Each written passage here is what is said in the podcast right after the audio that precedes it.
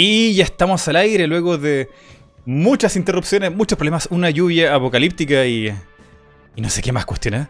Ya estamos aquí con el amigo Chucho Calderón. ¿Cómo estás, Chucho? Hey, hola, ¿qué tal a todos los que nos escuchan? Espero que se diviertan bastante. Estamos aquí hablando Mighty Rengar y yo. lamentamos igualmente un poquito eh, los pequeños inconvenientes que hubo, dificultades técnicas, pero me encuentro, me encuentro, me encuentro muy, muy, muy bien. Muchas gracias por la invitación. No, gracias a ti, loco. Eh, una sorpresa tenerte aquí para conversar de un montón de temas interesantes entre la animación, los videojuegos y en general también un poquito de YouTube. Em, Primero, gente que no conozca a Chucho Calderón debe venir a ver su canal, todo lo que sea de animación, sobre todo occidental. Análisis, noticias, reviews, crítica, análisis, reseñas, podrán encontrar ahí. Em, Chucho, lo comentábamos fuera del micrófono. ¿Cómo te defines tú en tu canal? ¿Cuál, cuál es tu rol? ¿Cuál es... Porque hace muchas cosas, tienes, tienes multiformatos y me gustaría saber, para que la gente que le interese tu canal, sepa más o menos ¿Qué es lo que se va a encontrar ahí? Ah, bueno, yo consideraría el contenido de mi canal con un montón de cosas. Eh, yo consideraría más o menos los formatos que manejo muy diferentes. Eh, igualmente, algo que me, me, defendería más como un periodista de animación que un crítico o que un analista. Crítico, ¿no? ¿Por qué razón? Por el hecho de que todavía los estudios suficientes que avalen eso, a pesar de que tengo pues algunos cuantos conocimientos, pero no lo suficientes para ser, digamos, un crítico profesional. E igualmente analista, no tampoco por el hecho de que a pesar de que he llegado a hacer algunos cuantos análisis, también me dedico, bueno, me consideraría analista si me dedicara al 100% 24/7 a analizar este tipo de contenido. Y por desgracia, pues no lo hago que prefiero eh, enfocarme con el periodismo de animación. E igualmente, eh, pues sí, sería más o menos esto. Vale. Como un investigador de información, de, animación. Claro, claro. Lo, comentamos, ¿no? Em, yo te veo a ti como un divulgador de información. la animación tiene un poquito tiempo, o sea, en relación a otras artes, la humanidad tiene un poquito más de 100 años. Y bueno, en Latinoamérica o, hispanohablantes conoceremos muy poquito de animación. La información está ahí, es llegar y tomarla, pero no son muchas las personas que se dedican a hacer, esto. en YouTube serán eh, canales dedicados a alguna serie o algún tipo de género, qué sé yo, pero mirar el todo, el todo de la animación como una industria, como algo que está creciendo, floreciendo, que está ahí, mutando. Eh, no son muchas las personas que tienen esa mirada y eso es lo que a mí me interesa de tu canal. Chucho. Hola, hola. Ahí está. Perdón, creo que te perdí un, un momento. Si el público no sabe, está cayendo el apocalipsis en mi hogar. Eh, los siete jinetes se han desatado en forma de lluvia. Pray por Chucho. Por. Ah, pero claro, o sea, mira, realmente encontrar canales de animación es muy, eh, eh, es muy complicado actualmente, a pesar de que en efecto se ha, eh, mucha gente le ha dado como el interés, se ha dado por interesarle la animación, pero pues es más común encontrar canales dedicados a una serie animada en específico que a abarcar la animación en general. Es más común encontrar, no sé, el canal de Paquito dedicado a hacer teorías y análisis de Steven Universe a encontrar un canal, digamos, que abarque absolutamente todo y trate de investigar lo más que se pueda. O sea, inclusive hay muchos canales de tops de animación que se dedican nada más por el puro entretenimiento. Eh, yo lo que trato es abarcar lo más posible, tanto, pues no solo los análisis, los reviews o las noticias, sino que también ofrecer otro tipos de, otros tipos de contenido que van desde, bueno, formatos un poquillo curiosos que se me han ido ocurriendo con el paso del tiempo. Y por qué no, igualmente algo que no mucha gente hace es ah, tratar de hacer estos análisis socioculturales vinculando la animación con algún problema específico que se vive en nuestra sociedad contemporánea. Mm. Sí, sí. Eh, mira, hay una cosa que me encanta de tu canal, pero me, deja loco porque tú puedes hablar de ponis, ¿ok? tú puedes hablar de putos ponis, pero le das un toque de seriedad que, que me hace tomarte en serio, porque hablas no solamente de los ponis, de los personajes, sino que hablas de quién hizo los diseños, quién es el productor, quién hizo, quién está a cargo de la animación, quién es el jefe o la productora, o de dónde viene, o, el público, el, tipo de edad que va a ese público, em, qué otra serie hubo anterior de esa. Y hay un montón de historia, un montón de análisis que es súper rescatable. Eh, algo similar que a mí me gusta hacer con mi canal de darle sería a lo que yo quiera hablar, no sé, puedo hablar de Mario, de, de Pokémon, de Pikachu, lo que sea.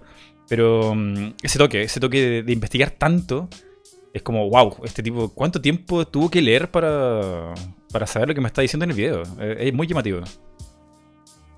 Es que digo, generalmente lo que me gusta hacer es tratar de investigar lo más posible sobre alguna serie y acreditar el trabajo de la gente que por lo general no tiene el crédito más que en una pantalla negra.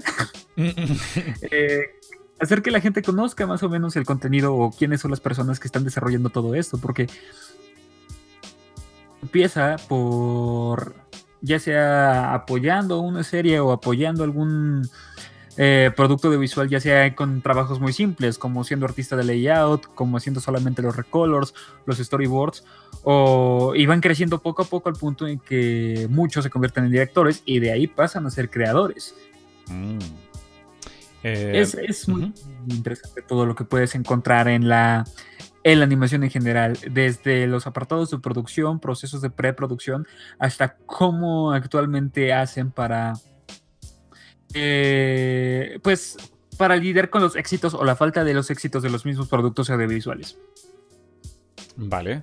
Eh, y sobre esto, ¿hay algún motivo mm, educativo detrás de esto? Quizá de tratar de impulsar lo que tenemos aquí en Latinoamérica, hablando más de estos temas, o es una cosa que nace netamente de ti? Eh, eh, ¿Cuál es, cuál es el propósito final del canal? Eh, la, zona cero, por, por tu primero, nació por el hecho de. por ser aburrimiento. O sea, por el mero aburrimiento nació al inicio de la zona cero. yo quería crear contenido para internet tenía un micrófono, tenía una computadora, decía, ah, puedo usar el micrófono para decir lo que se me venga en gana. Fracasé en algunos proyectos pasados y después, este, ahí dije, no, creo que aquí el chiste es hablar de algo que yo sepa, hablar de algo que realmente me guste. Llevo muchos años de mi vida eh, incursionándome en el cine, teorías básicas, desde teorías avanzadas, o sea, eh, realmente el cine es algo que me apasiona y de ahí se deriva la animación. Me empecé a vincular y a meter dentro de la industria de la animación, me di cuenta de algo. Bueno, me di cuenta de que la animación en toda Latinoamérica no es tomada en serio, es tomada todavía como esta...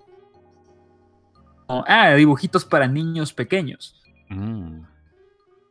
Ahí fue cuando dije, pues podría ayudar o podría hacer entender al público de que la animación no es eso, de que la animación más que un género eh, o género para niños es una técnica, un, un arte al mismo tiempo o igualmente pues un material audiovisual que puede abarcar absolutamente todo lo que te imagines. Mm. Es quitar un poco, el objetivo general yo lo dejaría como quitar un poquito la venda que tiene la gente de la animación solamente es para niños y para preescolares y explicarles que puedes hacer absolutamente todo con la animación. Es ayudar a la gente y a la misma industria de que se interesen por la animación y de que se atrevan a crear contenido diferente o al mismo tiempo de que se atrevan a impulsar las industrias y que lleguen, digamos, como están las, norteamericanas o que lleguen al nivel incluso de las europeas. Hmm. Y solo eso va a ocurrir mientras se muestra este, esta industria, ¿no? Este negocio existen carreras, que existen estilos, que hay una cosa que está pasando allá afuera, pero poco o nada nos enteramos en español. Eh, todo esto ocurrirá pues dependiendo de, pues primero que nada, desde cuánto quiera estar con el canal. eh, pero sí, ponle tú que ese es como el objetivo, el objetivo principal. Mm Que conozca la animación y le dé crédito por lo que es. Y bueno, sobre este estigma que dices tú, que los dibujos o la animación no es solamente para niños, es una cosa que vive también los videojuegos, ¿no? Que aún se piensa que los videojuegos son como un, no sé, como algo hecho para niños de 12, 15 años. Porque seguramente habrán juegos más masivos que acaparan ese público como Minecraft o Pokémon. Y la gente que no sepa de videojuegos queda ahí, o sea, e, e, eso es lo que hay. El clásico es que los videojuegos te hacen violento y satánico. Oh, y también pasa lo mismo la animación y los, los cómics, ¿no? Efecto, o sea, hay tantos estigmas contra las industrias del entretenimiento que es común encontrar estos tipos de estereotipos que que si jugar Halo te hace violento, que si ver anime te hace satánico, que si ver este y leer un cómic te hace un inadaptado social, cosas por ese estilo. O sea, hmm. hay muchas cosas por ese estilo. Sí, sí, y, y ha pasado mucho tiempo y aún seguimos con los mismos estigmas, exactamente los mismos, como que se están repitiendo, es cíclico. Y algo que me agrada más o menos de YouTube es el hecho de que todos estos canales tratan, o bueno, todos estos canales dedicados a videojuegos o animación o cine, tratan de hacer que se representen o que la gente entienda que estas industrias no son esos estereotipos, sino de que son este, cosas mucho más complejas y cosas que en lugar de hacer un, daño a la sociedad, le, realmente le hacen un bien, realmente pueden ayudar a, a pues hacer entretenimiento sano y agradable o al mismo tiempo a arte. El arte. El arte, sí, señor.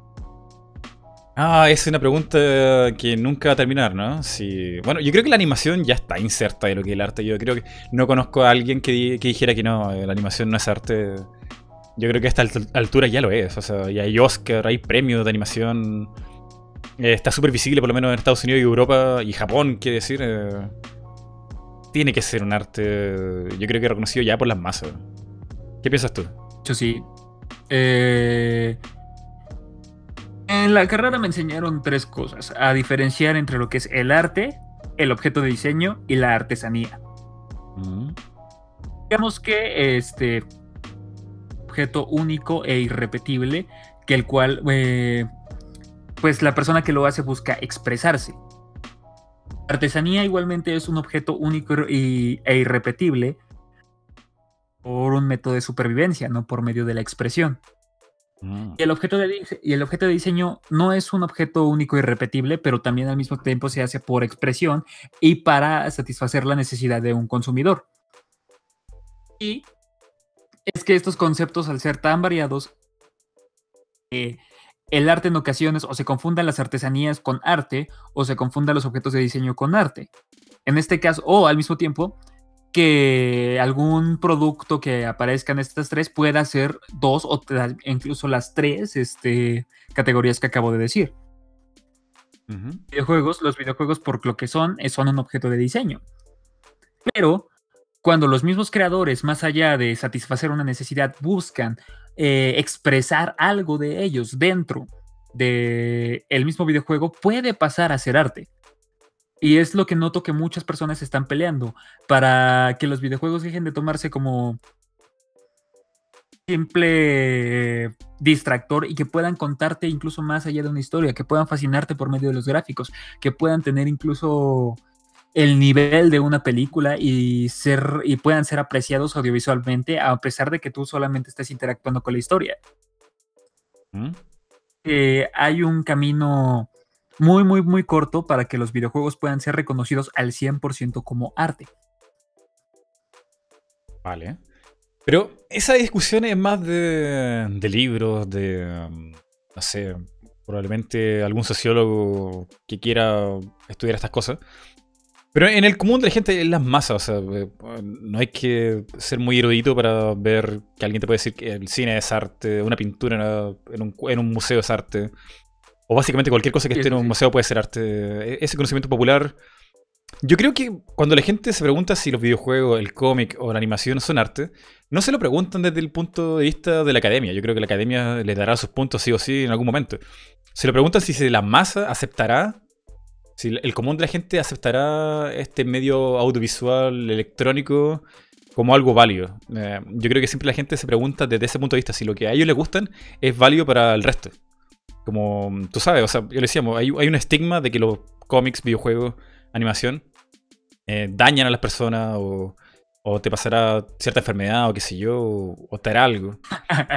yo creo que viene con ese miedo, viene con esa, con esa cosa de que como que la misma sociedad repudia ciertas cosas. Chucho. No te, te acordarás, te acordarás tú, este. Eh, esos videos que se viralizaron por, por 2006, 2007 de los pastores cristianos hablando de. Descubrieron que jugar a los Nintendos produce epilepsia. Hay dos epilepsias. Una es enfermedad y otra es demonio. Ay, ¿cómo se llama ese pastor? El pastor. ¿Cuánto se llama? Josué Irion, si mal no recuerdo. Josué, el pastor es Josué. Epilepsia. Epilepsia. Epilepsia. Sí, o sea. Está todo eso. Igualmente ese tipo mismo decía. Alguien creo que comentó por ahí eso de. Este, Pikachu. El, nombre Pikachu significa mil veces más poderoso que Dios. Sí, sí, hay, grupos de poder que, que ejercen presión para, no sé, cancelar ciertas series, que no llegue un juego, que se recorte cierto contenido.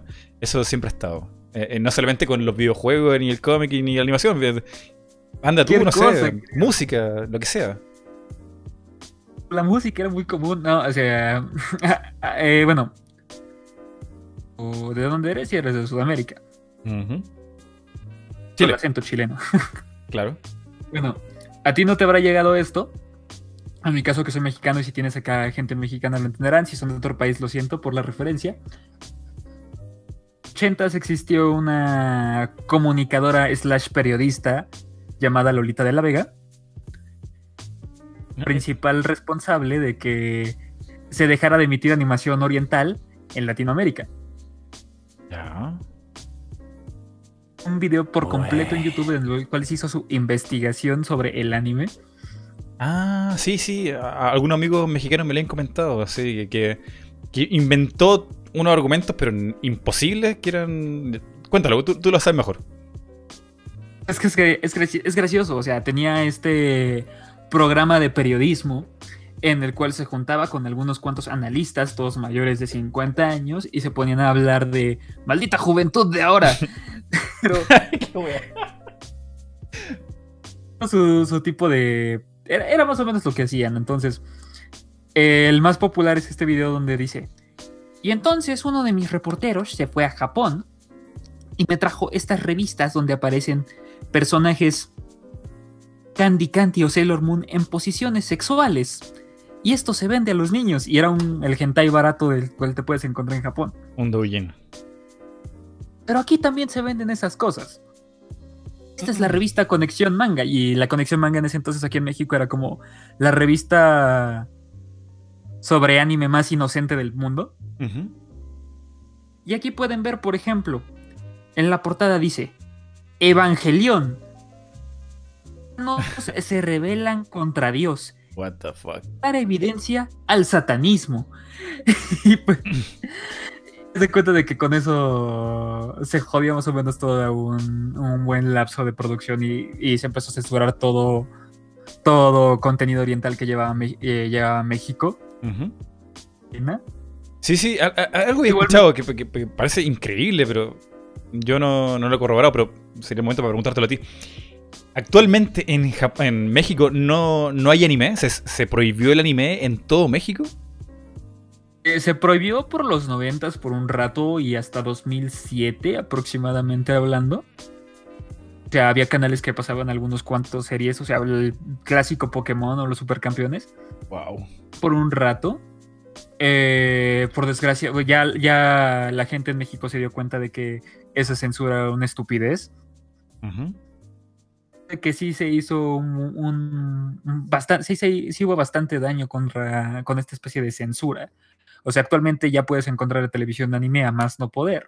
Ah, ya, perfecto. Eh, cuenta de que más o menos por estas, por estas, digamos, falacias o por estos eh, estereotipos que lanzaban estos reporteros, se llegaron a censurar muchas cosas, desde películas, desde series animadas, desde los mismos videojuegos, porque esta misma reportera tiene uno diciendo esto de... Y los juegos son satánicos como Resident Evil. Residente del mal. Resident Evil. El mal te tiene prisionero. Más o menos por el estilo de. Y en este juego llamado Grand Theft Auto San Andreas, el jugador juega con un narcotraficante. Y si sus hijos compran este juego, sus hijos, porque esto lo compran los niños menores de edad, se convertirán en narcotraficantes. sí, bueno, ahí está claro, ¿no? Que, ciertos sectores tratan de. No sé, tienen algún drama moral, religioso con serie y. Y no sé, es una tontería, pero. Mira, así estamos. algo como si juvenoya, o sea, como estos sectores en los cuales les tienen un poco de miedo a, a nuevas generaciones o a los productos que consumen nuevas generaciones. Mm. Ha pasado por años, por años, o sea, ya sabes. Abuelo Simpson, yo estaba en la onda, pero antes era la onda y ahora ya resulta que mi onda no es la onda y te va a pasar a ti. y apuntando de la tele. Sí, sí, eso pasa. Por desgracia. Pero también hay una cosa que.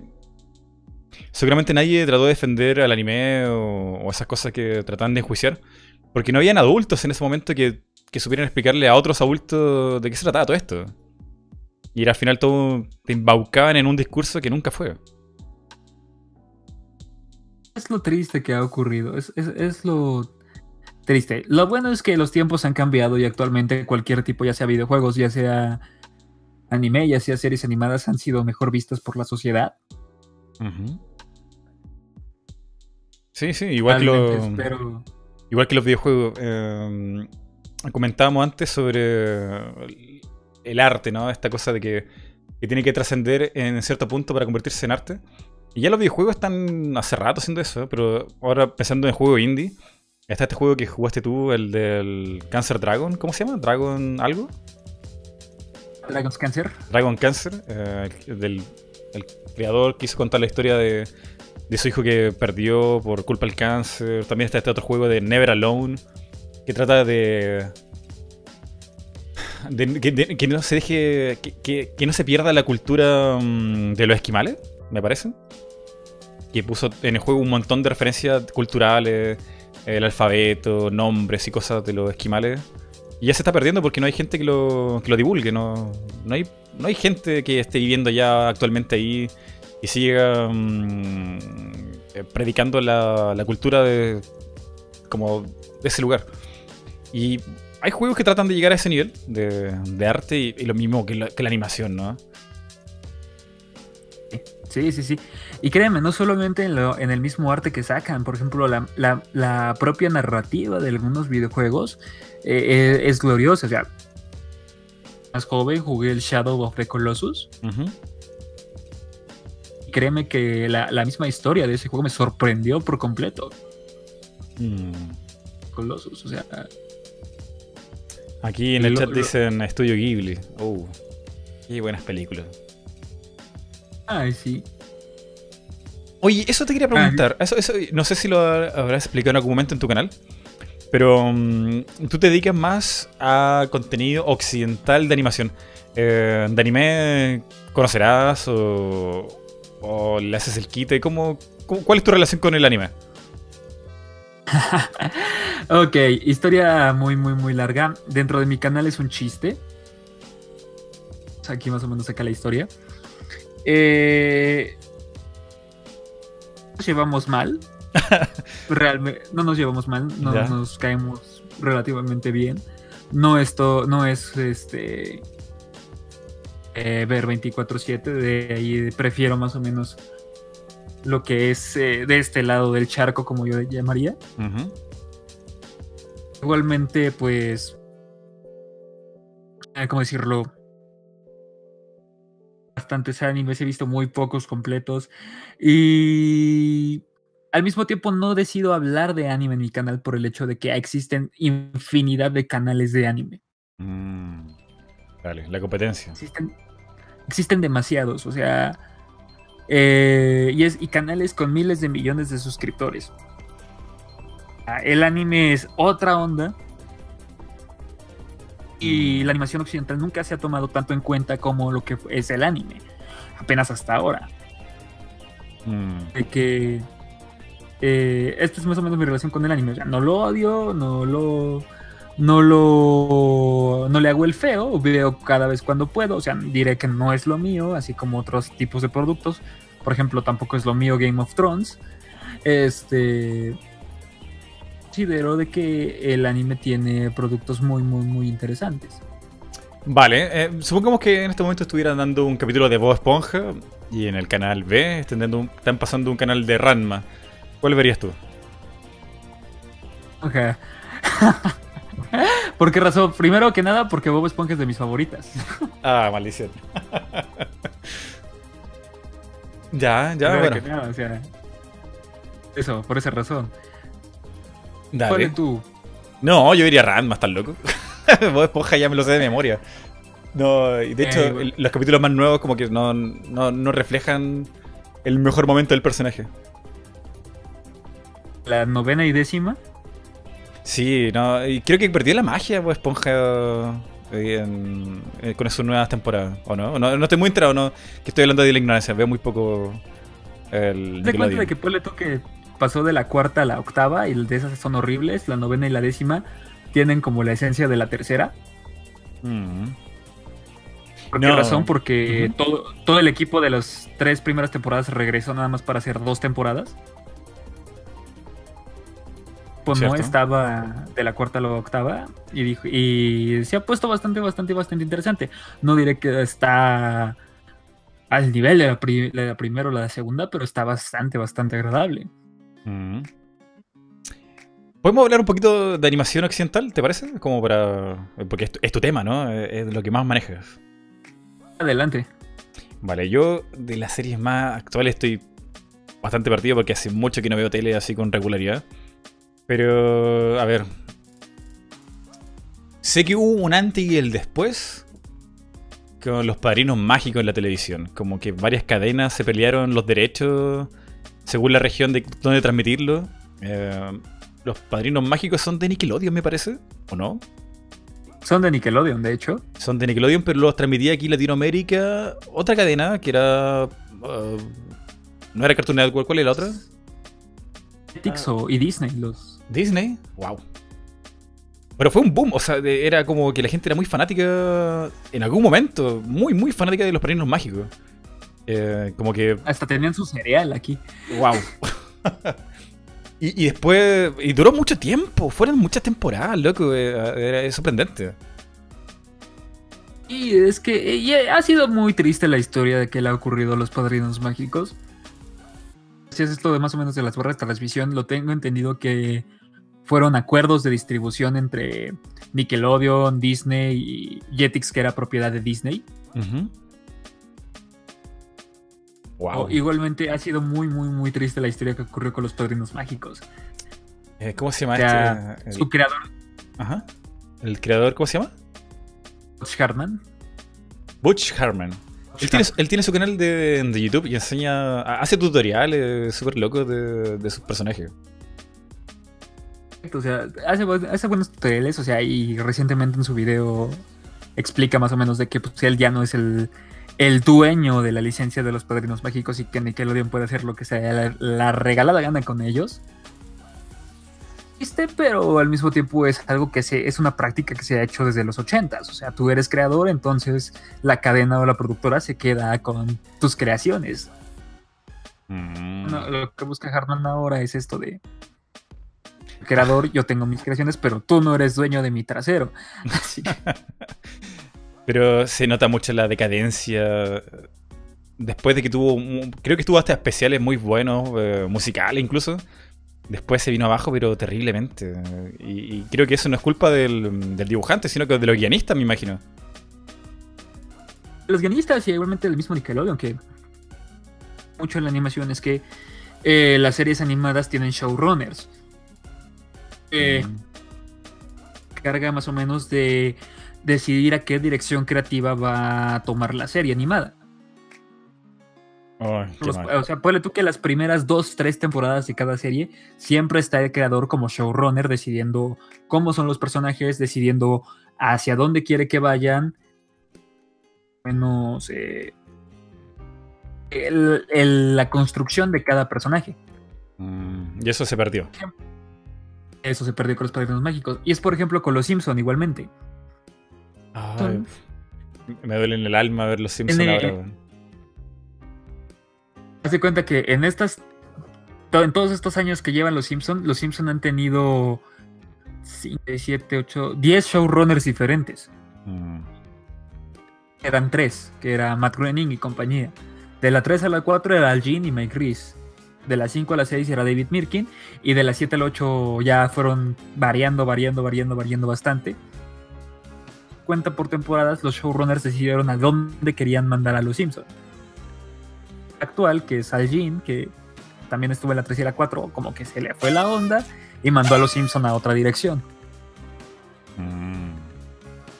Qué, mm, qué, triste que no puedan. O sea, ¿qué pasa? Que, como que hay una fórmula y esa fórmula, como los muertos se dicen, ¿saben qué? No, antes que muera la fórmula, la cambiamos para que esto siga andando. ¿Es más o menos ese el pensamiento? ¿O, cómo diablos? Porque los Simpsons gozaron por. En los 90 era la Simpsomanía. Hubo, hubo toda una explosión social alrededor de los Simpsons, alrededor del mundo. toda la manía que hubo de los Simpsons. Y de hecho me sorprende más que no hubieran tenido película hasta 2007. Mm. Pero... Eh, ¿Cuál, sería el análisis que harías tú de los Simpsons de su decaimiento? Más allá de, las manos, o sea, que, pasaron entre muchas manos y muchos productores y guionistas. ¿Cuál sería mm, un problema, así, en específico, que crees que fue el que mató a los Simpsons?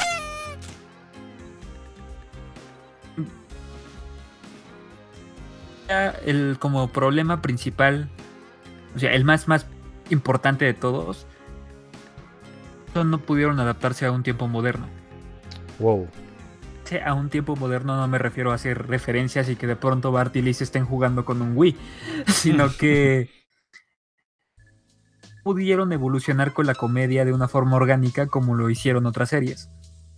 Se quedaron atrapados primero en esas referencias ochenteras y noventeras y al entrar ahorita a los 2000 o pasando el 90 y 2000, un completo descontrol. O sea, ya la gente no sabía qué hacer, ya habían explorado todo y no supieron fórmula que estaban siguiendo las audiencias nuevas. Al punto en que ahorita los Simpson los episodios actuales y ves de Chile, Moli Pozole. Oh, dicen en los comentarios que me escucho cortado. Sí, sí, de repente como... Creo que es por eh, el umbral de, excitación del micrófono como que lo tienes muy alto quizá. Ok, déjame modificar unas cositas aquí. Gracias ahí el amigo Piln Byrne que mandó la ISO. o Piln ya, Vale. Este. bueno, lo que ocurre ahí es que el caso con los Simpson los escritores no supieron evolucionar su comedia. Los, los mismos supieron a dónde dirigir a los personajes. Y han tenido tantas temporadas que llega el punto en el cual estás completamente seco y no puedes crear nuevo contenido sin repetir el pasado. Mm. Claro. Eh, no se supo renovar a la audiencia nueva. Uh, algo que me gusta decir es que cuando creas algún contenido audiovisual tienes que hacerlo lo más atemporal posible. Que tú lo puedas ver en los 80s, en los 90s y en los 2000s y puedas entenderlo. Mm. Algo que ha hecho muy bien, por cierto, mm, Box Bunny y compañía, ¿no? Por ejemplo, los Looney Tunes. Los Looney Tunes se mantienen atemporales por el hecho de que los han construido de esa forma referencias a, actores de los años 30 y 40, pero al mismo tiempo se mantienen con una esencia básica que, y una narrativa que, que pasa los años y no se cansa porque es una narrativa maestra. Claro. O sea, eh, esa es, como creo yo, la regla que se tiene que hacer para crear cualquier producto audiovisual, mantenerlo lo más atemporal posible. Hay algunas excepciones de mantenerlo temporal y de que se mantenga icónico para una década o icónico para un año. Hay algunas cuantas excepciones, pero en su mayoría es preferible que ese contenido se mantenga temporales. Por ejemplo, Star Wars.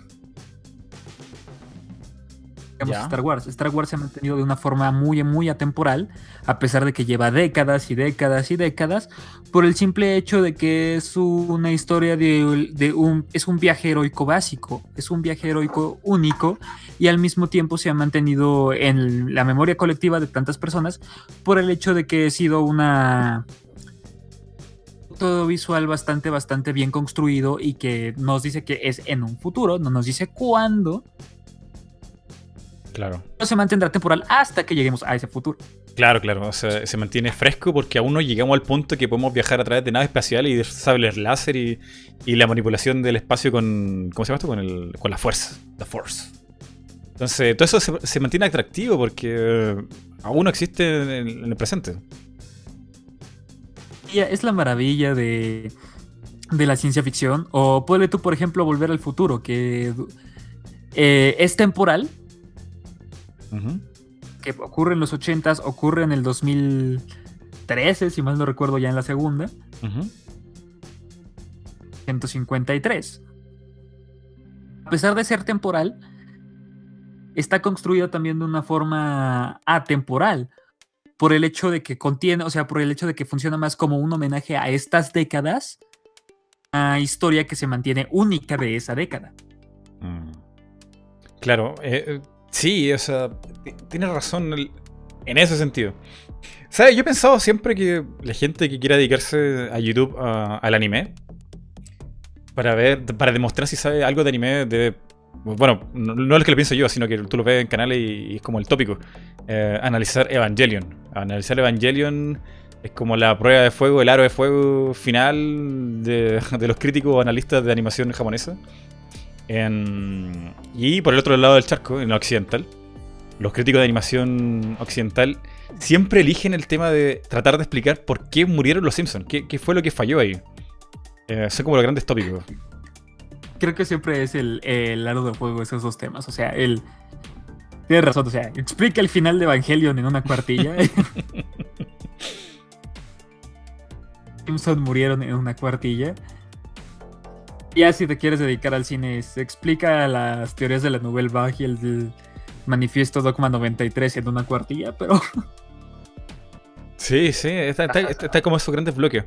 Y en los videojuegos, al menos en, Nintendo, a, criterio mío, yo diría que si alguien quiere hablar de, lo, de la industria de Nintendo, no, no de los videojuegos, sino de la industria, debiera tratar de explicar el fracaso de Wii U para ahí tratar de mostrar conocimiento o, que tiene la capacidad de análisis. Pero está bueno, eso, en YouTube te lo puedes encontrar perfectamente. O sea, pones Why Simpson Fail y te sale un montón de videos interesantísimos sobre ese tema. Eh, ah, y créeme. Y haz cuenta de que eso es tú que es la prueba de fuego, pero hay muchos temas más que se pueden usar y que son bastante, bastante curiosos. O sea, este te contaba esto de lo de la censura ochentera.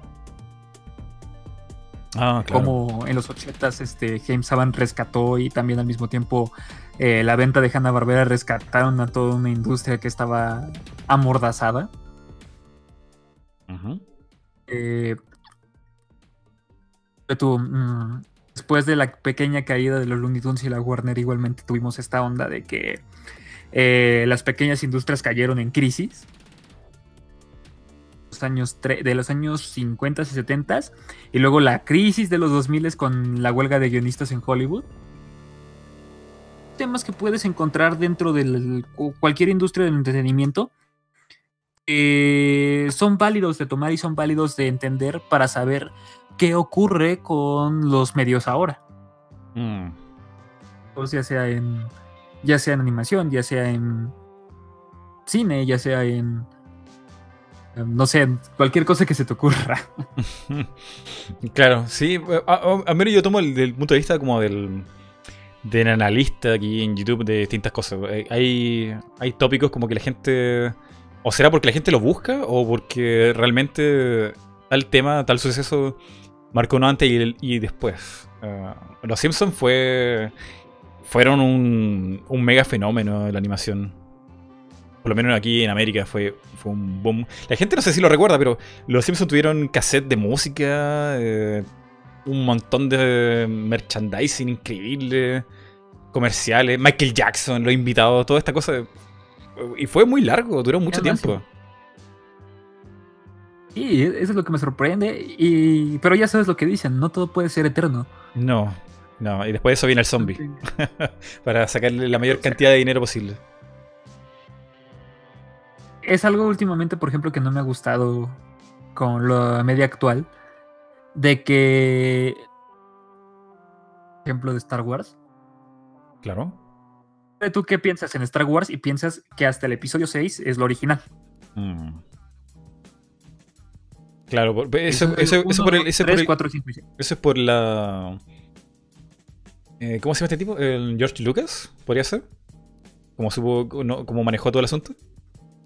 Ah, por George Lucas el que manejar el asunto, que dijo, ah, voy a contar seis episodios, este, de la mitad para adelante, y lo mantendré, y tú, y piensas en Star Wars y dices, 4, el 5 y el 6 son lo básico de Star Wars.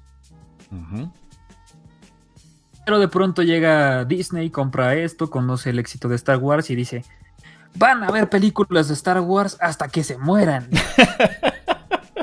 Hasta que no le podamos sacar más dinero. Y una por año. Y una por año. Y entonces, o sea, ahí te encuentras con que están sacando que la película de Han Solo, que la película de Rogue One, que episodios 7, 8 y 9. Y que esa es su idea, sacar una por año y expandir el universo. Mm. Y eso es algo que sinceramente me molesta porque ahí tratas de resucitar productos audiovisuales sin ofrecer algo completamente nuevo. Mm. Y los productos, el ejemplo más claro es los Simpsons, o sea, no pueden ser eternos. Si son eternos, se van a ir devaluando y devaluando. Lo mismo pasará con Star Wars. Star Wars no puede ser eterno. Se irá devaluando con el paso del tiempo. Puede revisitar, eso sí. Continuar. Por el hecho de que tarde o temprano la gente se hartará de estos productos y ya no los verá con amor como los ven ahora, sino que los verán mal. Mm. Sí, Eh, es, Eh, o- ¿cuál- pero ¿cuál será el problema de, de Fox? Porque yo encuentro que la, la solución es volver al pasado eh, en- o, o tocar ciertos escritores que ya estuvieron y que fue en el momento de apogeo de los Simpsons. Yo creo que la fórmula de volver al éxito no es tan complicada. Eh, no sé que por sí, qué siguen experimentando. Pues creo que el verdadero problema con Fox es más o menos de que y tienen y han producido más por dinero que por una pasión al producto. Claro.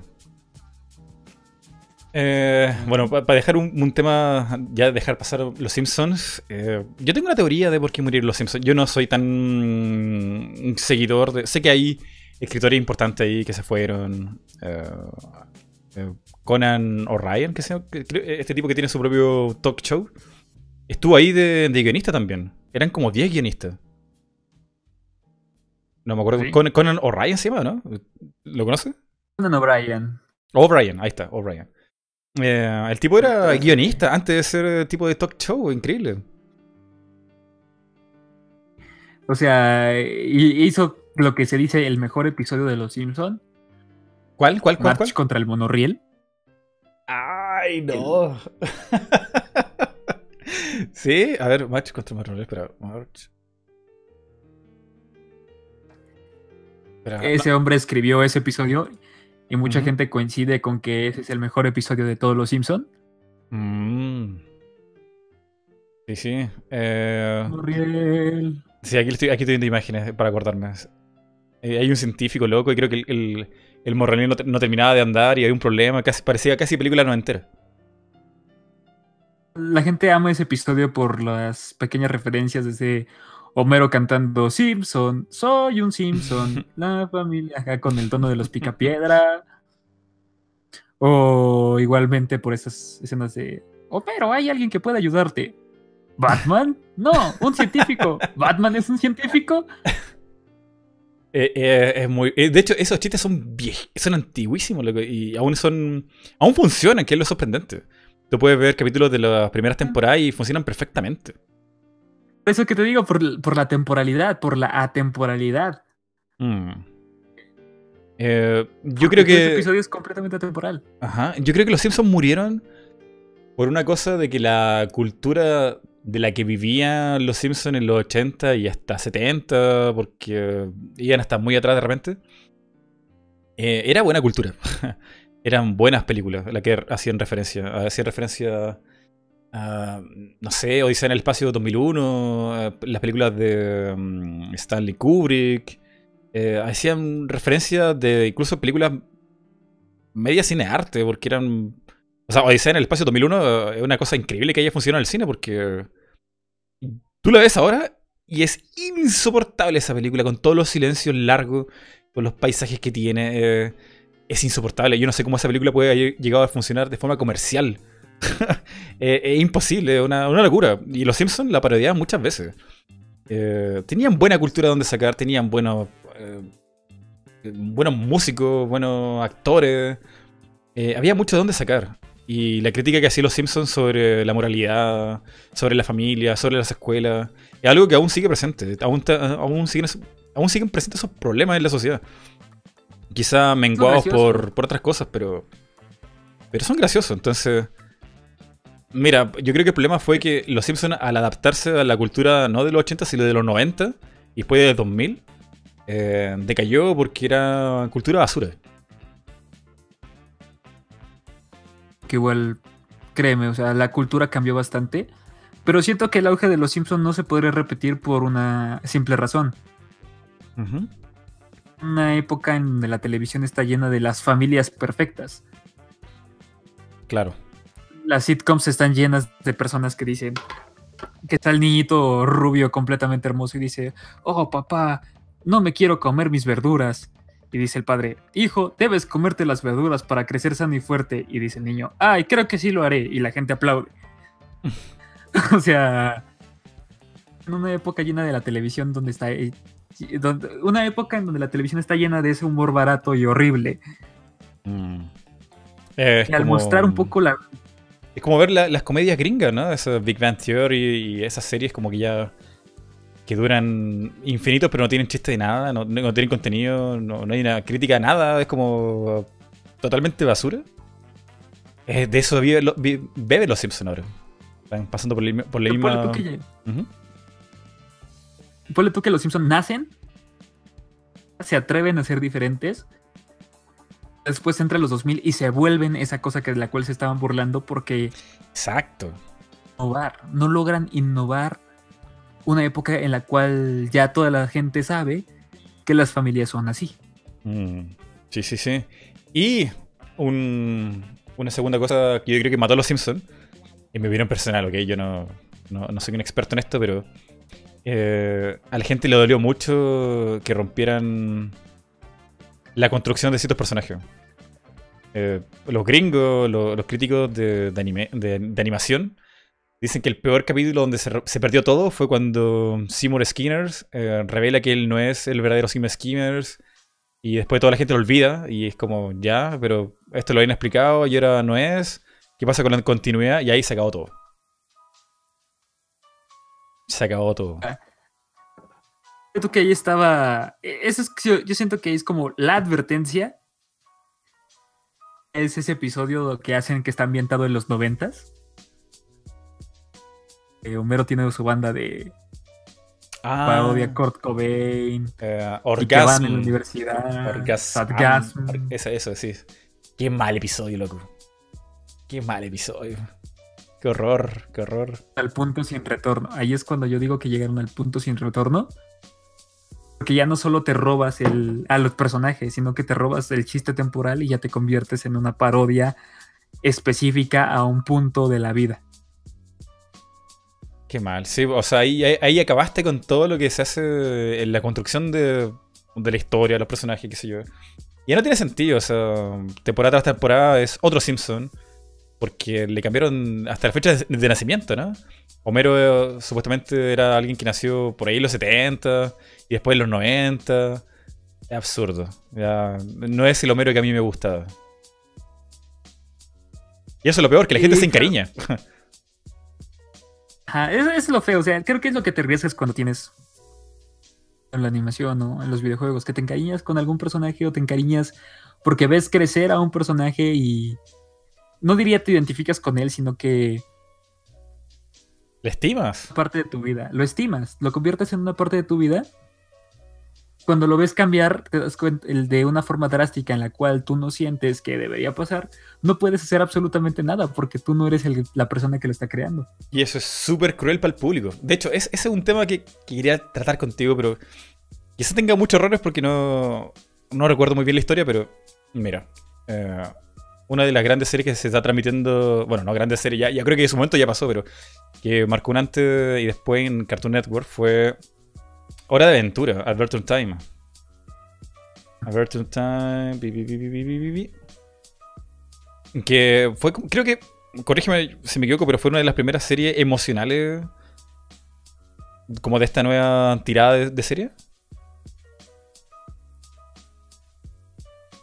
¿Chucho? Yo diría que hora de... Sí, yo, yo, diría, no sé si, me estoy escuchando. Sí, sí, ¿te escuchas?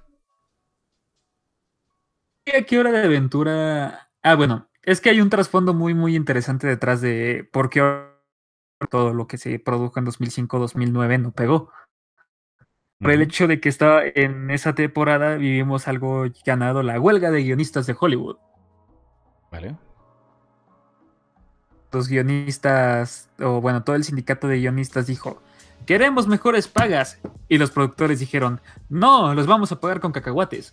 Y entonces los guionistas dijeron, pues entonces nos vamos a huelga. Y los productores dijeron, váyanse a huelga, no los necesitamos, podemos hacer contenido por años sin la necesidad de ustedes. Y eso que no hemos estudiado guionismo. Y haz de cuenta de que todo lo que salió en esos años está escrito por guionistas profesionales. Mm.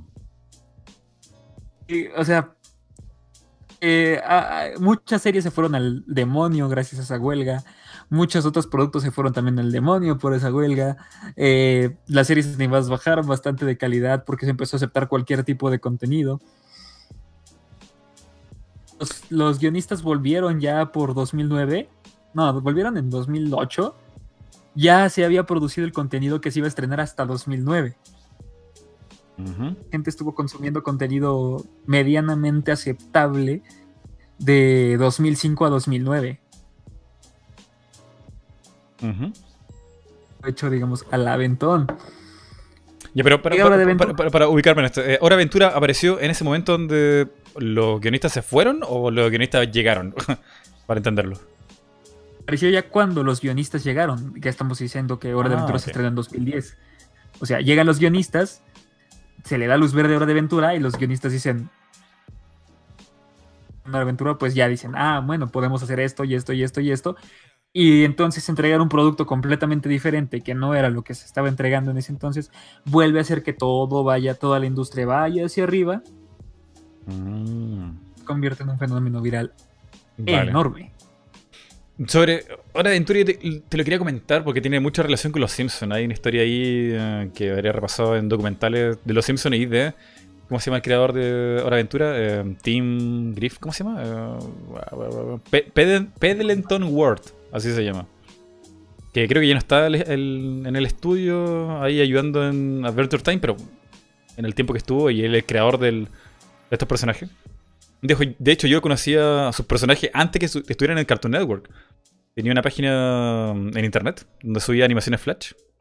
Y tenía este perro y este niño y hacían cosas súper absurdas cortos de micro, eran micro animaciones como de 10 segundos, 15 segundos máximo. Y eran muy divertidas. Y después aparece esta animación en un corto de Nickelodeon, si no me equivoco. ¿Chucho? En efecto, en efecto, en efecto. Vale, vale. Tú corrígeme cuando me equivoque, porque tengo muy borrosa la historia. Bueno, eh, Pedleton World, él cuando chico, cuando era niño, le tocaba ir todos los fines de semana con su mamá a visitar a otra amiga suya, que quién sabe cómo se llama. Y él súper aburrido, porque era sentarse a escuchar a dos señoras mientras tomaban el té y comían galletitas. Y aburrido, imagínate un niño ahí eh, aguantándose eso. Y bueno, ahí mientras exploraba la casa de esta señora se encuentra ni nada más ni nada menos con el creador de los Simpsons. Que, mm, no sé, estaba dibujando, haciendo sus cosas. Y le preguntó si que quería dibujar y le pasó una hoja de papel y, y ahí los dos se entretenían mientras dibujaban. Y pasó el tiempo, ya él iba por gusto propio a conversar con el creador de Los Simpsons. Y le preguntaba consejo para sus pequeños cómics, sus cómics de niño. Y este loco le decía que lo más importante para un dibujante es tenerle cariño y respeto a sus personajes. Que Exacto. tenía que quererlos, que tenía que de verdad quererlos. Si algo le hacía, si algo le pasaba mal a su personaje, él tenía que sentirlo, o sea, le, tenía que doler hacerlos pasar por eso. Y, el tipo era súper apasionado y no tenía idea que el tipo de los Simpsons era así. Y bueno, Peloton Ward se crió con toda esta enseñanza de Matt Groening. Y lo ves reflejado en Finn de Adventure Time, que es un personaje súper emocional, que tiene sus problemas, qué sé yo. Y, y Peloton Ward es un tipo súper raro, es súper raro y, y eh. súper ñoño. Eh, y es súper emotivo, es súper loco. No sé si me puedes contar un poco de él. No. ha dicho igualmente en entrevista, tiene una muy buena con Rolling Stone, de hecho. Que es el tipo de persona que si le dicen, ah, eh, puedes eh, ir al cine o puedes quedarte en tu casa a comer una pizza, casa y comerse la pizza. qué? Porque se considera a sí mismo como muy introvertido socialmente. O sea, lo convirtió en una persona muy emotiva, muy este expresiva sentimentalmente hablando.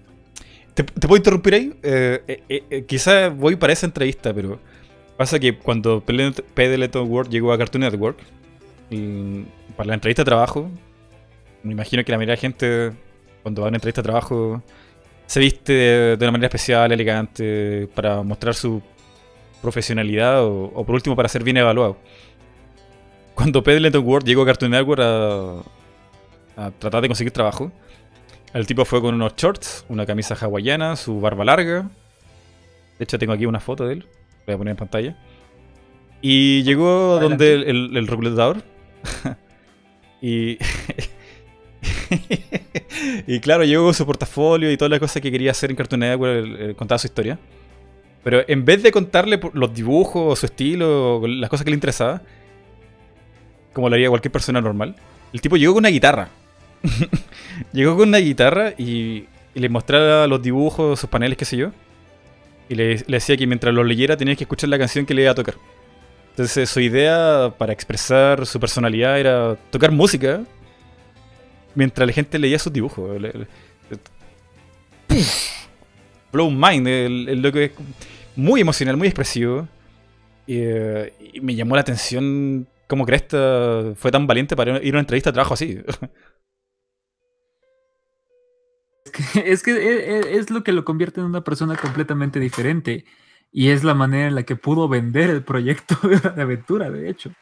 Mm, con canciones son las canciones, sino como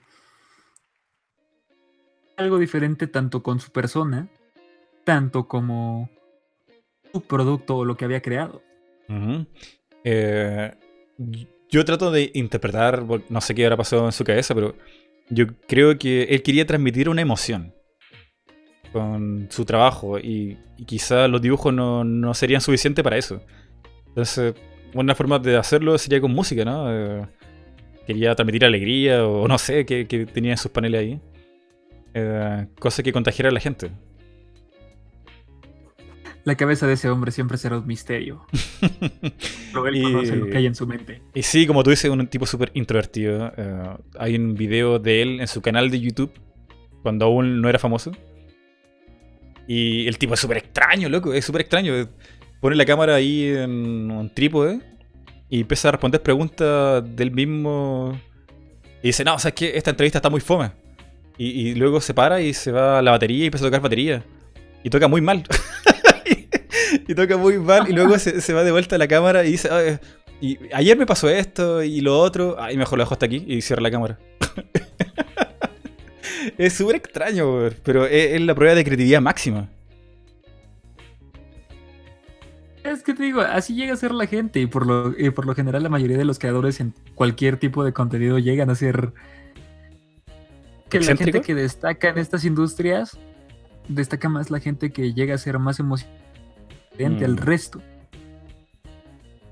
Claro. Y bueno, mm, Pele the World es fanático de los juegos de mesa, de RPG, de rol, eh, de videojuegos, y todo eso lo. se lo impregnó a sus, car- a sus dibujos. Perfecto, o sea, no solo eh, no- el personaje de Vimo que está lleno es Claro, un Game creo Boy. que es un Game Boy Sí, sí. o los jueguitos, que- ajá, o sea, créeme. ha- Hay tanto contenido que puedes sacar de Hora de Aventura que usa estas referencias que no se habían utilizado antes. Y toda esa escuelita de 2010, como J.J. Quintel creando un show más, este, está inspirada en toda esa industria. Yo opino que es como toda esa gente que creció con esa cultura que trataron de censurar en los noventas y que ahora la está usando para crear el contenido del futuro. Mm, cierto. Ah, pero es súper interesante hablar de, de toda esta historia. loco. Me, me encanta saber lo que hay detrás de esa serie eh, y los creadores. Eh, no sé qué pasará por la mente de Matt Groening ahora con los Simpsons actuales, pero. Pero en algún momento el tipo tenía como súper enfocado que él quería hacer personajes que, que fueran emotivos. De hecho, los primeros capítulos de los Simpsons son súper emotivos. Tiene escenas súper fuertes. Es creo que ahorita a Matt Groening no le importa los Simpsons mientras le llegue su cheque de cada mes. También. aunque aunque yo, yo tengo, yo tengo una. Un contraargumento de eso, ¿eh? Porque una vez que los Simpsons ya están muy muertos, aparece Futurama. Creo que ahí la cosa que es que el interés de Matt Groening se pasó a otro programa, Mm, en sí. este caso Futurama. O bueno, ya no tengo nada que hacer con los Simpsons, voy a hacer algo nuevo. Y ahorita que ya le cancelaron Futurama, pues y todavía tiene los Simpsons, dice, bueno, no me interesan los Simpsons, voy a crear algo para Netflix. Mm. Para Netflix. Eh, ¿Fue para Netflix? Eh, Futurama no estuvo un tiempo en Fox y luego se cambió a. ¿Cómo se llama esta? Comedy Central. Sí, o sea, pero me refiero ahorita a la que está haciendo ahora. ¿Está haciendo Ahora, una hora? ¿Está haciendo otra serie? No tengo Está idea, no tenía idea. haciendo otra serie. ¿Cómo se llama? Dicen, eh, se llama Desencantado. Desencantado. En inglés es Disenchantment.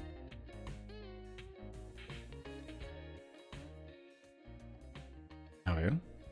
Todos original de Netflix, creada por Matt Groening. Y ya le pidieron dos temporadas a pesar de que aún no se estrena y solamente se ha revelado el logo. Wow. A ver, yo ojalá salga, salga algo bueno. Eh, ¿Qué te parece que Futurama haya tenido un fin? O- Y un fin muy progresivo a todo esto. Realmente me gusta el final de Futurama. ¿No lo has visto? sí, sí lo viste, sí lo vi, sí lo vi, sí lo vi. Que es Ah. lo contrario a los Simpsons, ¿no? Eh, eh, en vez de que sea un cadáver andante, darle un fin digno. Y, es gracioso porque Futurama tantas veces la cancelaron para volverla a relanzar. Y ahora realmente me agrada que. O sea, no hay nada más bonito que la gente termine una serie cuando tiene que terminar y cuando no la cancelen. Y, y no porque la cancelaron o no porque la censuraron, sino que la terminen porque aquí dicen aquí tiene que terminar. Mm, me parece. Como. Como Matt Groening rescató Futurama como dos veces más para darle un buen final. O como incluso este. Folds que canceló la serie, bueno, terminó la serie a la segunda temporada porque decía aquí tiene que terminar. Ujú. Sobre. O sea, ese- Ujú. Dale, dale, dale. Yo siento que, es, que eso es lo que se tendría que hacer, o sea, que el que hizo creador debe decir, debe encontrar el momento adecuado para decir, hasta aquí yo quiero hacer mi serie. ¿Y qué sucedería si la gente dijera no? Como que la gente lo demandara, demandara. Porque evidentemente una cosa es de querer dejarla hasta ahí, pero la parte de más de mercadotecnia, de sacar el ingreso y qué sé yo, te lo impide. De dos. O puedes revisitar la serie y crear, bueno, algo que está haciendo, por ejemplo, Netflix ahora. Ujú. Termina una serie animada y su segunda temporada la vende como algo completamente nuevo. Claro. Esa es una, esa es puede ser ahora que es una estrategia de contenido que se usa muchísimo ahora. O pasa la número dos. a la gente correr el show. Pero esa no es nada viable. claro. Sí, eh, es complicado porque evidentemente todas las grandes productoras van a querer sacarle el mayor cantidad de dinero a las series, pero los creadores tienen otra, otra visión. O sea, digo, creo que la gente tendría que empezar a, aprender que como productores como ellos mismos tienen diferentes visiones eh, saliendo.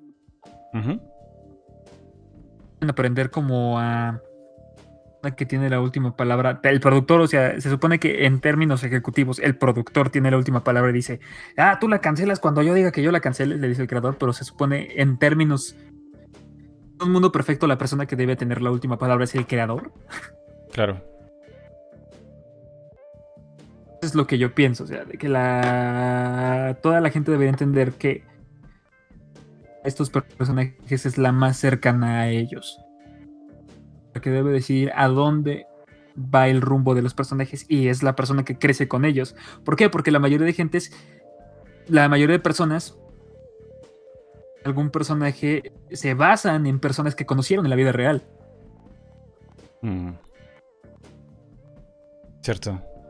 Pondré un ejemplo, o sea, más o sea, mucha gente construye a estos personajes de una forma muy, muy, muy personal con ellos mismos o con personas cercanas a ellos.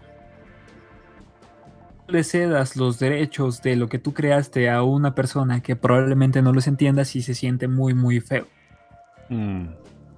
Y un poco traicionarse. Eso le llamaría a la gente a venderse, ¿no?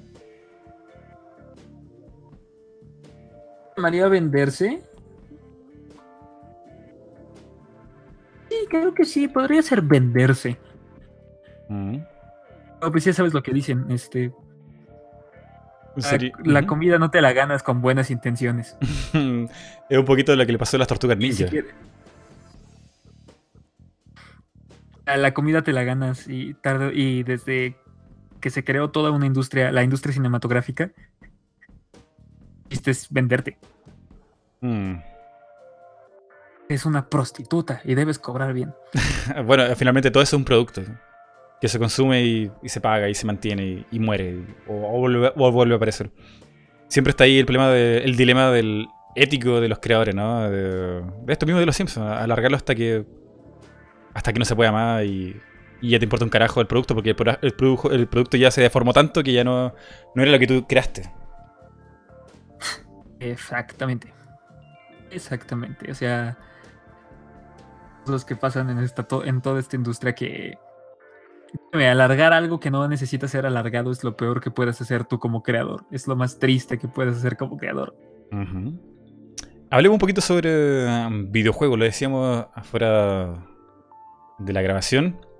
Que una cosa importante de los videojuegos, un, consejo que dio el gran Genso Man, ilustrador chileno, que se dedica a dar um, conferencia aquí en Chile sobre ilustración y diseño de personaje era que lo más importante a la hora de crear un personaje no es hacerlo cool, ni con el pelo parado, ni que fuera japonés, ni chino. No, lo más importante al crear un personaje es su silueta. Porque a través de su silueta va a ser reconocible para todo el mundo. Aquí en pantalla tenemos a eh, Link. eso fue la pequeña conversación también que tuvimos a cámara. y o sea, eh, lo más... hay algo que me gusta. En la animación existe algo llamado la prueba peluche. Prueba peluche, nunca he escuchado eso. prueba peluche. Se trata de tomar el diseño de un personaje eh, y pasarlo a un juguete. Este personaje perfectamente del papel un peluche es un buen diseño de personaje. What? ¿Cómo así? ¿Cómo así? No entiendo. Eh, eh, si, si sobrevive ese personaje al peluche, ¿es un buen personaje? Porque el, del traspaso del, hoja y papel a un peluche eh, tienes menos herramientas, ¿no? O sea, la elasticidad se pierde, y qué sé yo. O no, o no, o no, te estoy entendiendo bien. Creo que no lo entendiste. O sea, es, mejor dicho es. Eh, a ver, ¿cómo puedo poner por un ejemplo? Un juguete oficial de Bob Esponja. Ya. Se parece al Bob Esponja que ves en televisión. Ah, ya realmente porque, uno, porque pasa esta prueba y porque Bob Esponja se convirtió en un personaje que puede ser este amoldado, que puede ser comercializado a un peluche que se parezca. Mm, ya te entiendo. O sea, si tu personaje, Si tu personaje es muy extraño y no lo podemos transformar en un producto que la gente pueda consumir, entonces no, no hay manera de sacarle rédito. Exactamente, exactamente. Eso es a lo que me refiero. O sea, si el personaje puede ser comercializado en un plush, en un peluche, en un juguete, estás haciendo un buen, un buen diseño de personaje. Mm. hay, algo muy gracioso, por ejemplo, ¿viste esta película de Intensamente? Ya, la, conozco el nombre, pero no la he visto completa. Ah, bueno, bueno, Inside Out. Sí, sí. Inside Out es el ejemplo de que Disney no pudo pasar en esta película la prueba del peluche. Wow, pero si tiene como cuatro personajes súper peluchables. pero trataron de vender al principal, que es este Alegría. Ya, y no, pudieron. Pero no pudieron. ¿Por qué? Porque es el único personaje de toda la película que no puede ser pasado a un, a un juguete. Mm, qué, raro. Que brilla. Ajá, porque brilla, porque se vive de ese brillo y porque al mismo tiempo es este demasiado amorfa para pasar, para tener la figura de un personaje. En mm. cambio, te vas con tristeza o con ira y ellos son completamente personificables para un juguete. Claro. ¿Y el morado cuál es? Ese está más complicado para un juguete. Temor si no pasó nada, para nada. si, si, te pones a buscar los juguetes oficiales de esa película, te vas a dar cuenta de eso. Mm, a pesar de que está muy bien construido para la película, no está bien construido para el merchandising. Claro, claro, claro. Eh, pero en los videojuegos será tan así porque hay muchos personajes ahora mismo en Smash Brothers que tienen formas raras, no sé, el mismo Rob. Eh, son cosas medias difíciles de transformar en un material de colección, pero luego lo ves en los amigos y Mira, se venden súper rápido. pues sí, créeme, o sea, no creo que la industria de los videojuegos sea de la misma forma. No lo creo, o sea, pues ahorita lo que te dije de la prueba del peluche se vive mucho en la animación, pero no se vive de la mm. misma forma en los videojuegos. Quizás se vive con los amigos, quizá. Con los Pokémones. Claro, también los Pokémon tienen una forma súper rara, weón. súper rara. Pero ahí están, o sea, eso también es lo que tienen los japoneses, ¿no? Te pueden tomar un, dragón gigantesco de Monster Hunter y de repente lo ves transformar en un peluche super cute con los ojos grandes. O un Evangelion, o un ángel transformado en su versión kawaii. En un peluche. Creo que aquí, en la industria de los videojuegos y con toda la seguridad de que probablemente pueda estar equivocado, el diseño pega más con la gente dependiendo de qué tan personalizable puedes hacerlo. Mm.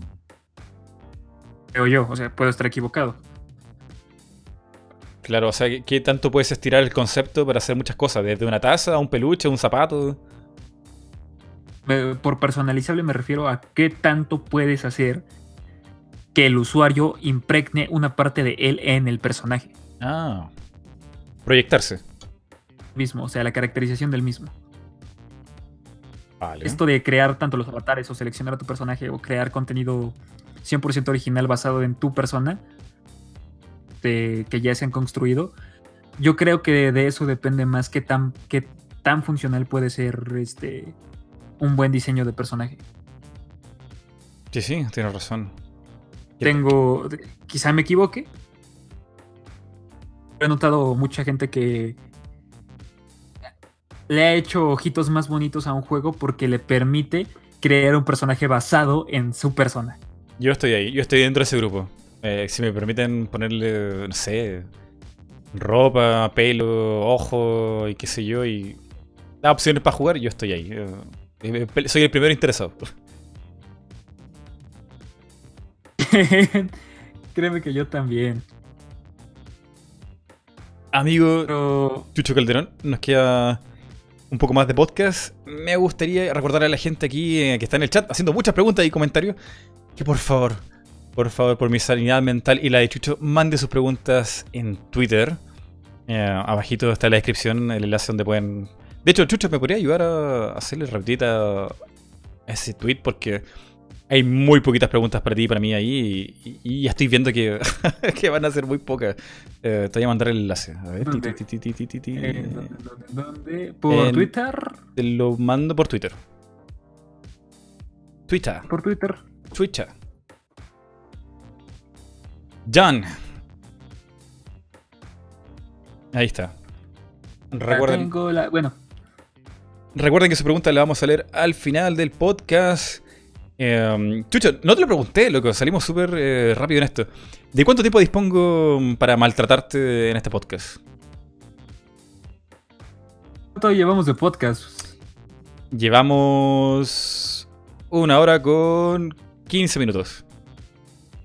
Creo que unos 10 minutitos más estaría bien. Vale, ya. Así que chicos, por favor, manden todas sus preguntas ahí a Chucho de lo que sea de videojuego de animación. Em, obviamente, ojalá em, sea de algo que Chucho pueda manejar.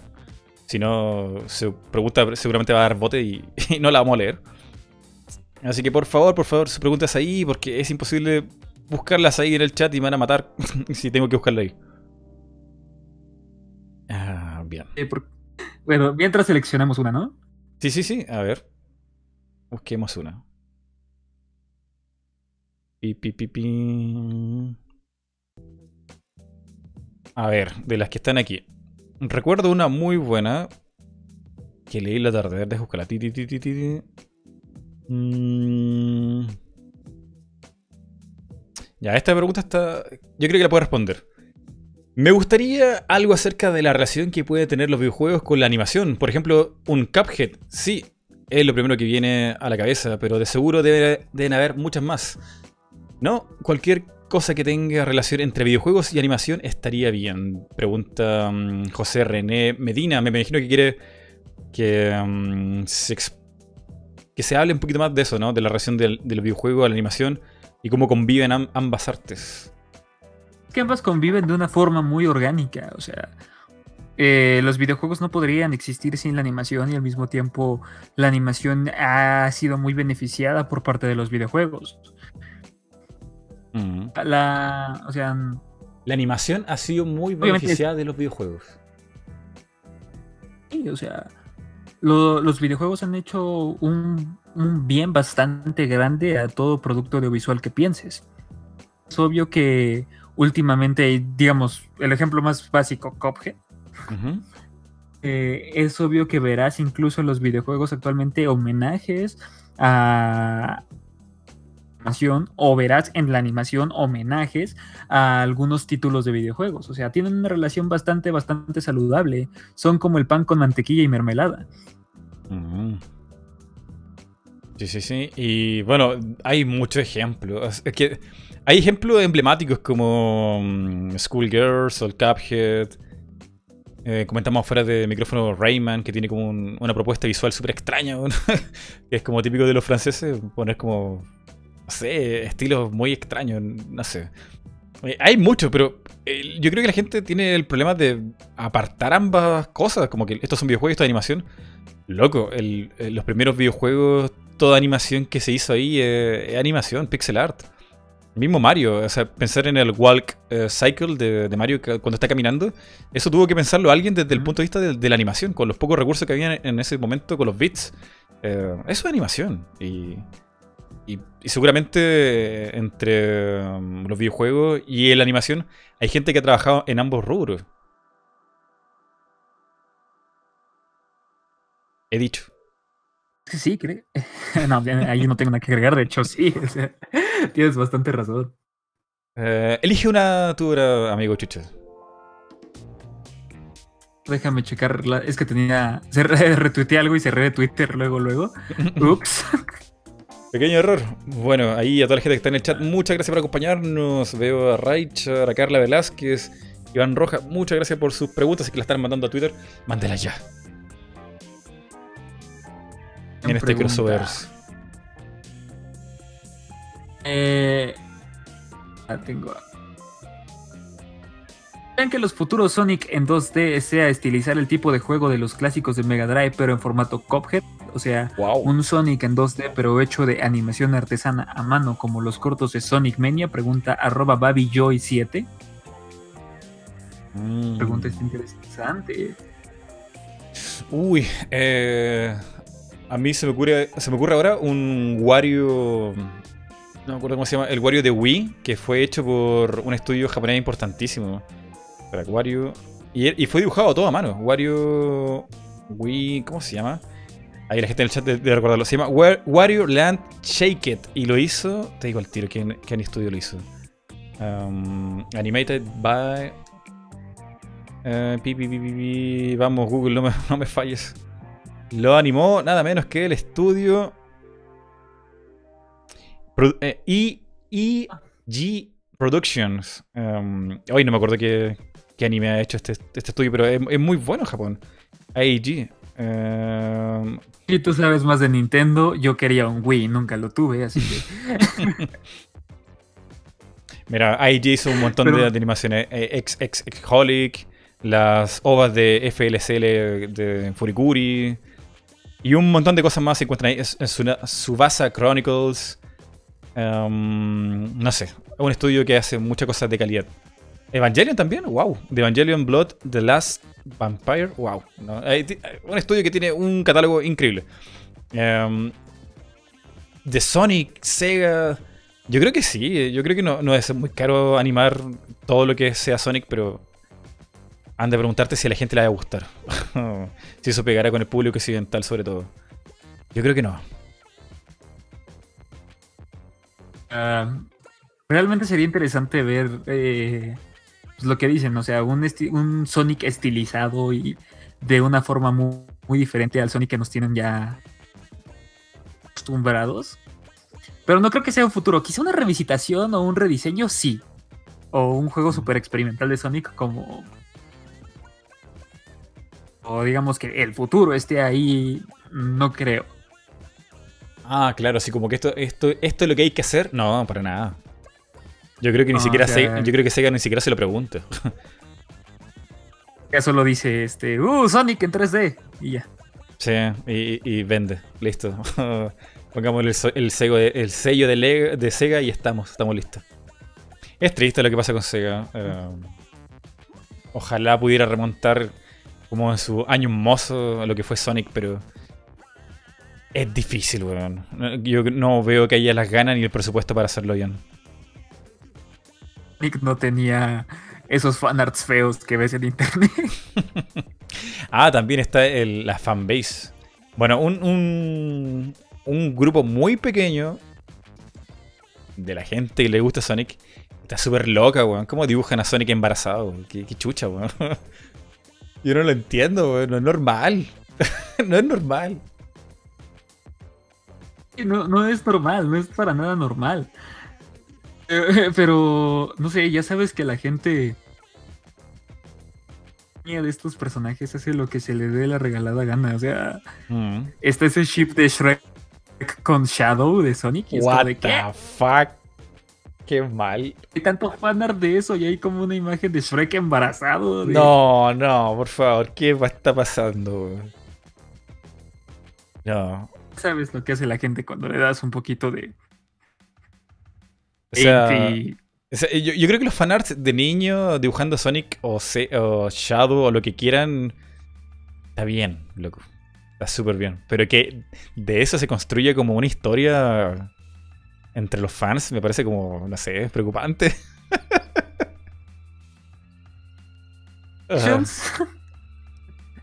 Pero. Ay, no, no. Ah, me acabas de hacer recordar cosas horribles que he visto en internet. Ah, ah. Hay lugares muy oscuros en la internet sobre Sonic. hay, lugares que no deberían verse de nuevo. Yo, yo sigo en Twitter a un bot.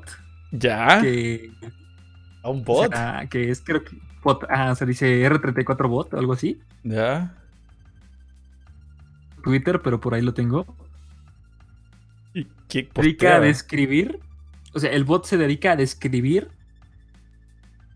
y por lo general agarra fanarts que hace la gente de videojuegos o de caricaturas, pero los ponen cosas bien raras. O sea, y, el bot describe imagen de Sonic atrapado en la taza del baño con los pantalones abajo.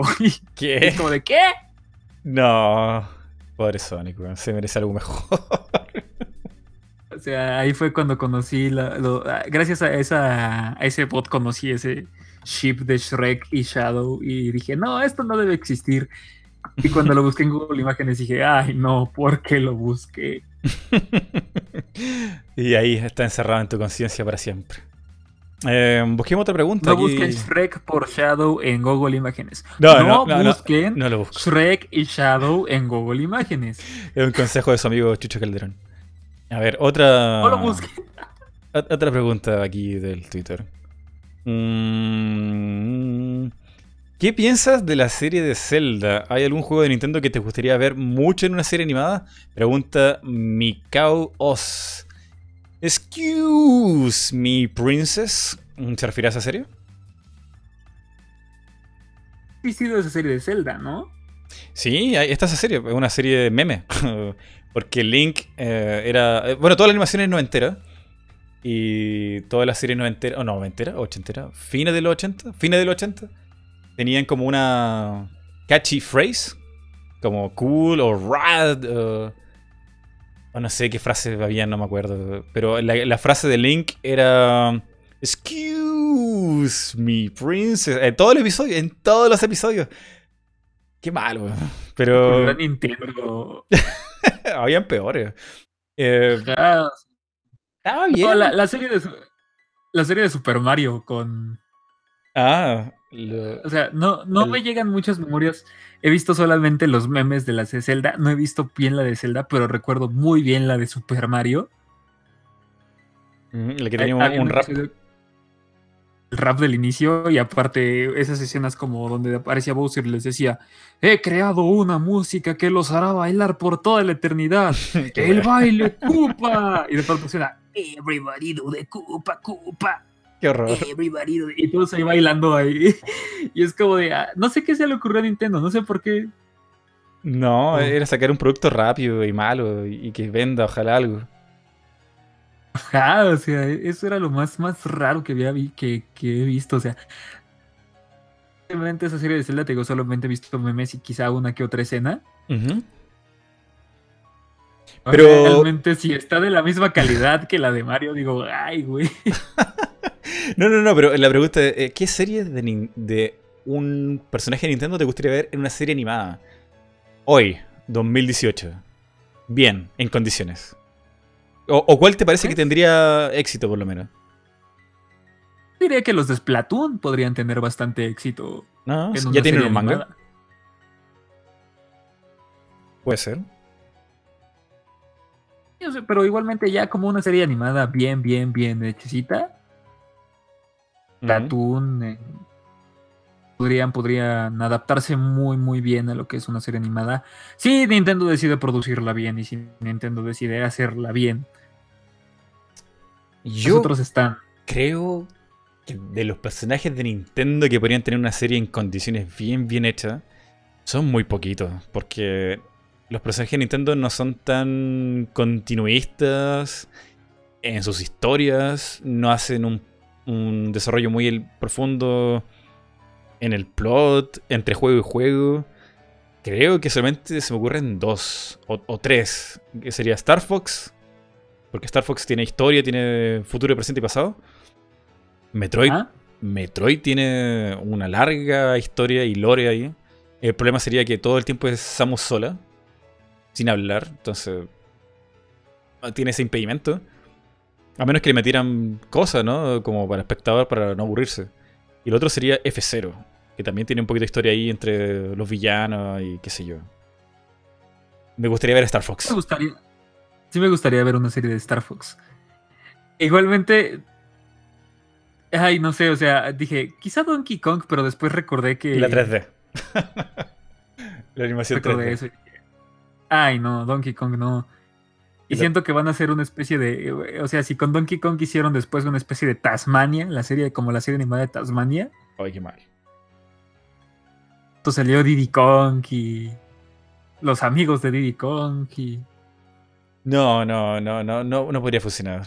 De hecho, la serie de Donkey Kong en 3D que transmitía el HBO por ahí en los 90 no era mala, pero era tan extraña ver a Donkey Kong hablar fluido que era como, what the fuck. No, no solo Donkey, o sea, de hecho nos estamos, estamos olvidando Pokémon, de hecho. Ah. Pokémon, que de hecho Pokémon ya era una serie animada y ya está. Creo que es lo más decente que ha hecho Nintendo en las series animadas. Sí, oye, Pokémon tuvo varios momentos interesantes. Eh, recuerdo el, el, Lost original americano. Cuando ponía el momento triste de Pokémon, era como que me partía el alma, Era un piano súper triste, bro. Oh, qué mal. Qué mal, qué mal. Pero estaba muy bien hecho. Para niños, sí, estaba muy bien hecho. Era un muy buen producto. Ha sido un buen producto. Ahorita quizás no tiene. No, ahora no tiene, no tiene, esa magia. Después de cuántas temporadas? ¿De 12? ¿15? Igual, pues Pokémon Origins, que creo que también ha sido algo bastante, bastante bueno. Ah, sí, muy cierto más, fiel al, juego y más fiel a lo que piensan los japoneses de Pokémon. No sé, eh, recuerdo eh, cuando yo vi el GIF de la batalla Pokémon entre un Charizard y no me acuerdo si era un. El mordisco. ¿Era un Squirtle o era.? No recuerdo qué era, pero había un Charmander ahí. Que uno ganseaba al otro y de pronto el otro se ponía a atacar al pequeño Charmander y lo mordía y era el Charmander de ¡Ah! Y se veía bien brutal. Dije, ¿qué mierda es esto? Y me puse a buscar Pokémon Origins y dije, ay, no. Y dolía, ah, y dolía verlo, como que le, estaban mordiendo la cabeza, Era como, oh, qué fuerte. Ja, era como de, ¿qué les pasó? ¿Por qué lo está mordiendo? ¡Ah! Era súper explícito. Ah. Pero allá yo digo, nah, pues. Bastante bien hecho, está bastante bien hecho. Si Nintendo decidiera hacer lo mismo con sus otros personajes, fuera que no tuviera rap esta vez. que no tuviera rap. E-, es uno de los requisitos principales, que no haya rap. Rap. y... Ah, pues ahorita alguien comentó Kirby. Kirby tiene su serie. ¿No? Sí, Kirby o sea, recuerdo esa serie de Kirby, pero no recuerdo qué pasaba en la serie de Kirby. Nada, solo que King Dedede siempre quería ganar a Kirby y eso era todo. Creo que Nintendo tiene, ahorita con los de ahora, tiene una. Una. Splatoon y podría usarlos para cosillas bastante, bastante buenas. Mm, sí, sí. Y sobre todo que están en, están en esa onda. Quieren expandir su IP para que la gente más lo reconozca. Eh, quieren sacar más merchandising, más películas. Van a sacar películas de Mario. Están, yo creo que están en el momento justo para expandir cualquier IP. Yo veo, sí, y esto sí lo veo, porque Nintendo tiene toda la intención de expandir Fire Emblem en todas partes. Yo veo Fire Emblem ahí con una serie japonesa a todo, a todo dar y con gas. Lo veo muy bien ahí. Detective Pikachu. Detective Pikachu. Eso no iba a tener una película. Tiene una película. Va a tener una película. Te va a tener su película y con Ryan Gosling haciendo la de Pikachu. Y es como de no me imagino a Pikachu haciendo con voz de galán. Qué mal. Ah, bueno, eh. Otra, creo que nos desviamos, pero otra pregunta. Sí, no fue muy en la profunda. Em, a ver. Pregunta, pregunta, pregunta. Oye, eh, aquí hay una de Explosion. ¿Has visto los cortos animados de Sonic Mania? Bueno, no sé si son cortos, son como parte del trailer, pero ¿la has visto? No los he visto. Y eso que jugué Sonic Mania. ¿En serio? Pero debiste haberlo visto, porque es Sonic corriendo con Tails y Knuckles. Y eso es todo. Debe ser el opening del juego. Seguro que sí. Te contaré aquí una triste historia. No, qué mal. A ver, ¿qué pasó? Eh, eh, en ese entonces, Sonic Mania, la computadora que la que jugaba no era mía. Y era nada más jugar con un amigo. Y al parecer, mi amigo ya se la había visto esos cortos. Dejaba ver los cortitos y era como de ah.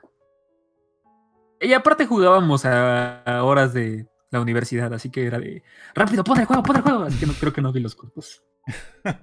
Dale, no, viste la intro. Bueno, tiene una intro muy bonita, nostálgica, de volver al Sonic original. Y la animación está muy bien. La música está muy bien. Estos chicos de la Potion. ¿Potion Red Potion? No, no sé cómo se llama el, el canal que hace la música. Muy bonito todo. eh, ese toque remix, beat tune. Le da todo el toque. Pero nada, ojalá hubiera más material de eso que un trailer o un- una cinemática de un juego. Eso podría ser material. Mira, ¿por qué no? Para una película de Sonic. Hay una película de Sonic japonesa bastante buena. O por lo menos que no es tan mala que el Sonic pele- peleando contra Metal Sonic. Está bastante bien. Em, nada, Sega hace cosas bien. Eso es todo lo que te pido. Hace muchas cosas bien. Gente, ¿qué opinan de, Sonic X? Sonic X. ¿Eso lo preguntan en Twitter? En Twitter, sino que es para como pregunta para toda la gente que nos escucha. O sea, Sonic X era un anime, pero ¿qué opinan de él? O sea, Mm, lo veía muy Yo- de joven, pero ahora he borrado todas las memorias de Sonic X. yo lo vi hasta el final. Lo vi hasta el final. Y era. Tenía un montón de cringe. Y era para un público como de 12 años para abajo. Pero el, el producto yo recuerdo que, recuerdo que estaba bastante bien. O sea, tenía coherencia entre la historia, los personajes se presentaban bien. eh, no recuerdo demasiados problemas de continuidad. Era un buen producto. Pero la animación Mm. era un poquito no tan bien.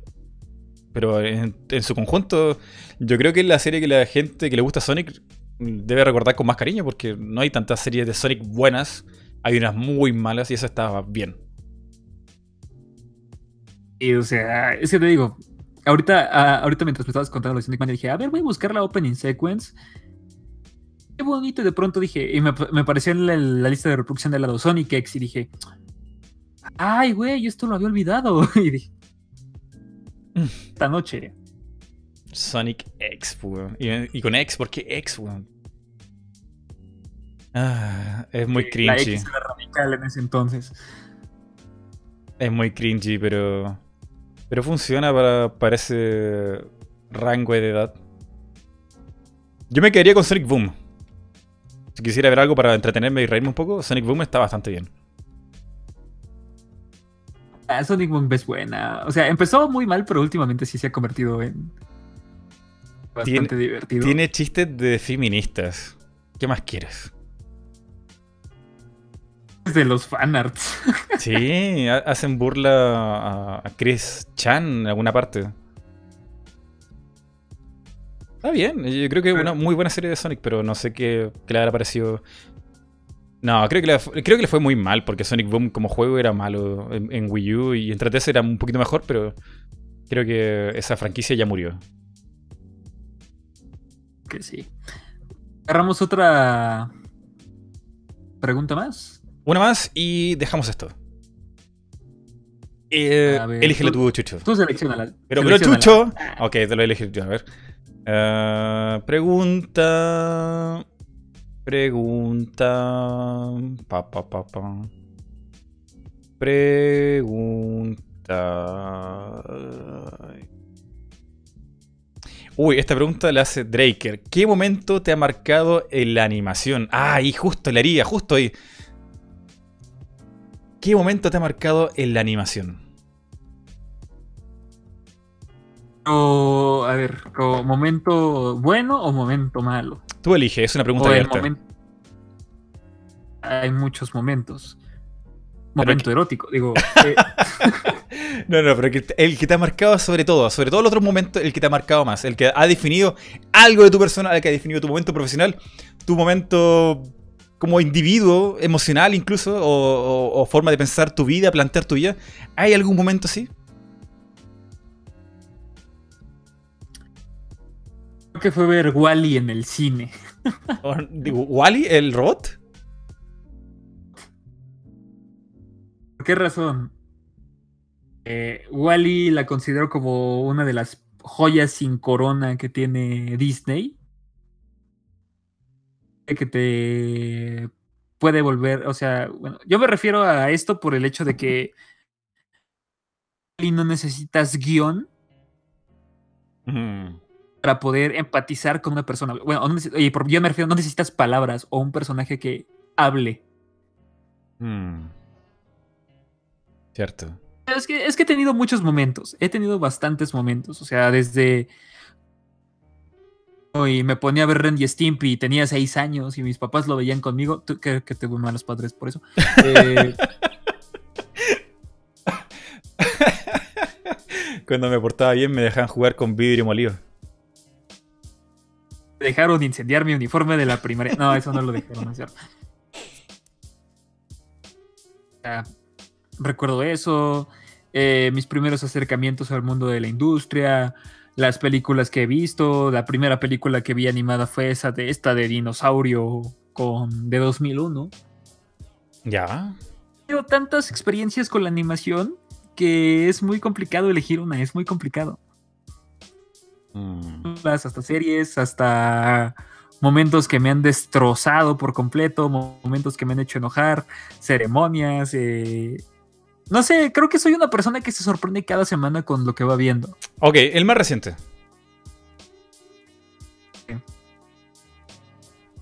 El más reciente que te haya marcado.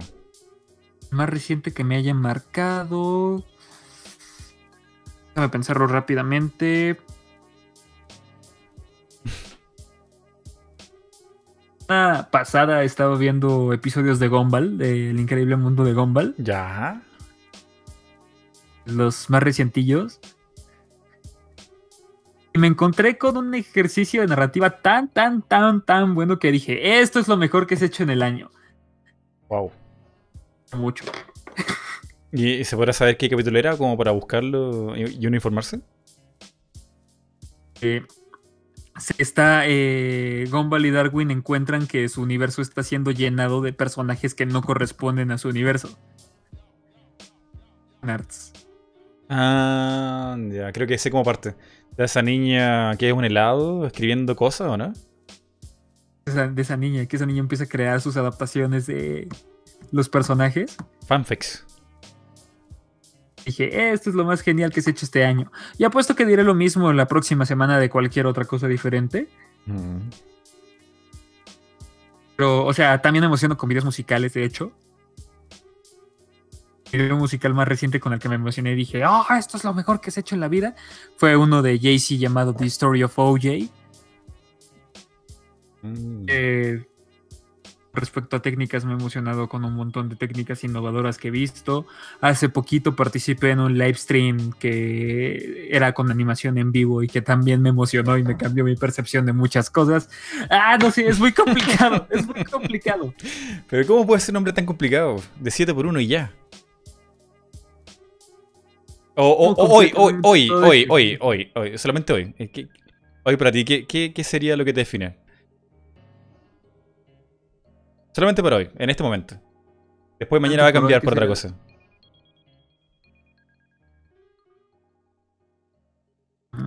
Hoy, hoy, hoy, hoy. Hoy, eh, estoy diciendo que Chucho le salga humo por la cabeza, loco. Vida moderna de Rocco. ¡Oh, qué buena serie, weón! Sí. Hizo también un antes y un después en mi, en mi modo de ver las cosas porque no es lo mismo ver Rocco cuando tienes 6 años, a ver Rocco cuando tienes 15 años, a ver Rocco cuando tienes 20 años. Mm. Muy cierto. Es que lo veo, me encuentro con otras cosillas que no iba entendiendo y digo, vaya.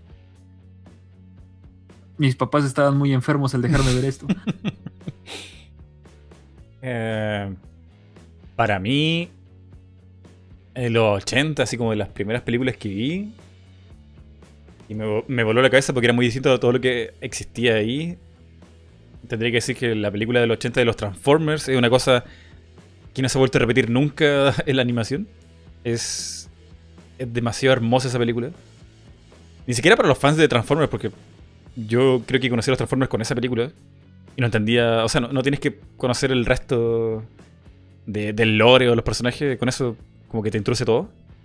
Muy buena película, muy buen soundtrack, muy buena animación. Es una cosa que no se ha vuelto a repetir nunca, porque ahí participaron estudios de Estados Unidos, estudios japoneses y estudios canadienses, todos para hacer una sola película. Y el soundtrack, loco, es hermoso. El soundtrack es muy bueno. Muy bueno. Vince DiCola ahí con Stan Batch, excelente. Luego con Disney, diría que el Rey León, porque es lo que más me recuerdo así, pero que la vi 800 veces. Y así como de los clásicos, cualquier cosa de Chuck Jones a mí me encanta. Ah, me encanta ese tipo. quería hacer. Ahorita que hablas de Transformers, quería decir You got the touch. Tan, tan, tan, es muy buena esa canción. Ay, qué bueno recuerdo. Y de cosas más ah, actuales, te diría que Tengen Topa, el anime, es. No sé, creo que la vi en un momento muy. En un momento preciso porque estaba muy deprimido. En la vida. y creo que la visión de. de ese anime en particular. Porque hay muchas cosas que te hablan de lo mismo. Pero en ese.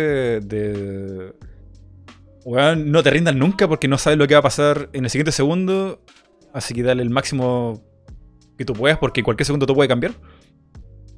Eh, creo que me ayudó mucho, particularmente en mi vida, haber visto Tengen Top ahí. Y no sé, hay muchas cosas más. Eh, nivel tristeza, emocional, te diría que Wolf Rain y of Vivo me destruyeron el alma. Y son series que puedo ver una vez al año o cada cierto tiempo porque no, no me aguanto verlo muy seguido. Porque son demasiado tristes. Y eso se me ocurre ahora, para no dar mucha lata. Eh, sí, yo diré que mientras los seres humanos no perdamos la capacidad de asombrarnos por algo nuevo, ando a, a cosas enormes. Ah, bueno. Por Señor Chucho Calderón, ha sido más de una hora y media, ha sido una hora casi cincuenta. Eh, estoy súper agradecido que hayas venido aquí a conversar de todo. Hablamos de muchas tonteras. Eh, me la pasé genial. Em, todo lo que quería del, podcast. Espero que la gente también lo haya sentido así. Aunque poquitas personas, yo por el horario pensé que podrían haber venido más, pero se lo pierden. Lo podrán ver en una repetición aquí en el canal. Espero que también lo hayáis pasado bien. si no. Eh, ah, realmente me divertí. Vale. La lluvia pasó y se fue volando. Oh, buenísimo. Sí, realmente me, divertí mucho. Espero que igualmente a la gente le haya gustado. Este. Hay, muchos temas de los cuales hablar, hay muchos temas que decir, hay muchos temas que hacer. Perdóname, Richard HS, por no leer tu pregunta, lo siento. Ah, y es un moderador, con razón tiene la herramientita ahí. y está haciendo puchero ahí en el chat. No llores, tranquilo. Una, última, una última pregunta y ahí sí nos despedimos. Una pregunta de mí y Seti.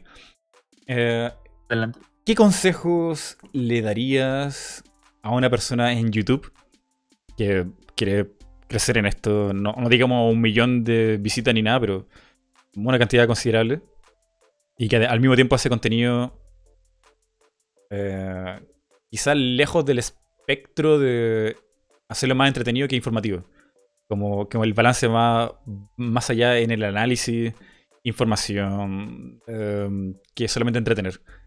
¿Qué consejo le podrías dar, en este caso, hacia mí o cualquier otra persona eh, que quiera seguir ese formato? Creo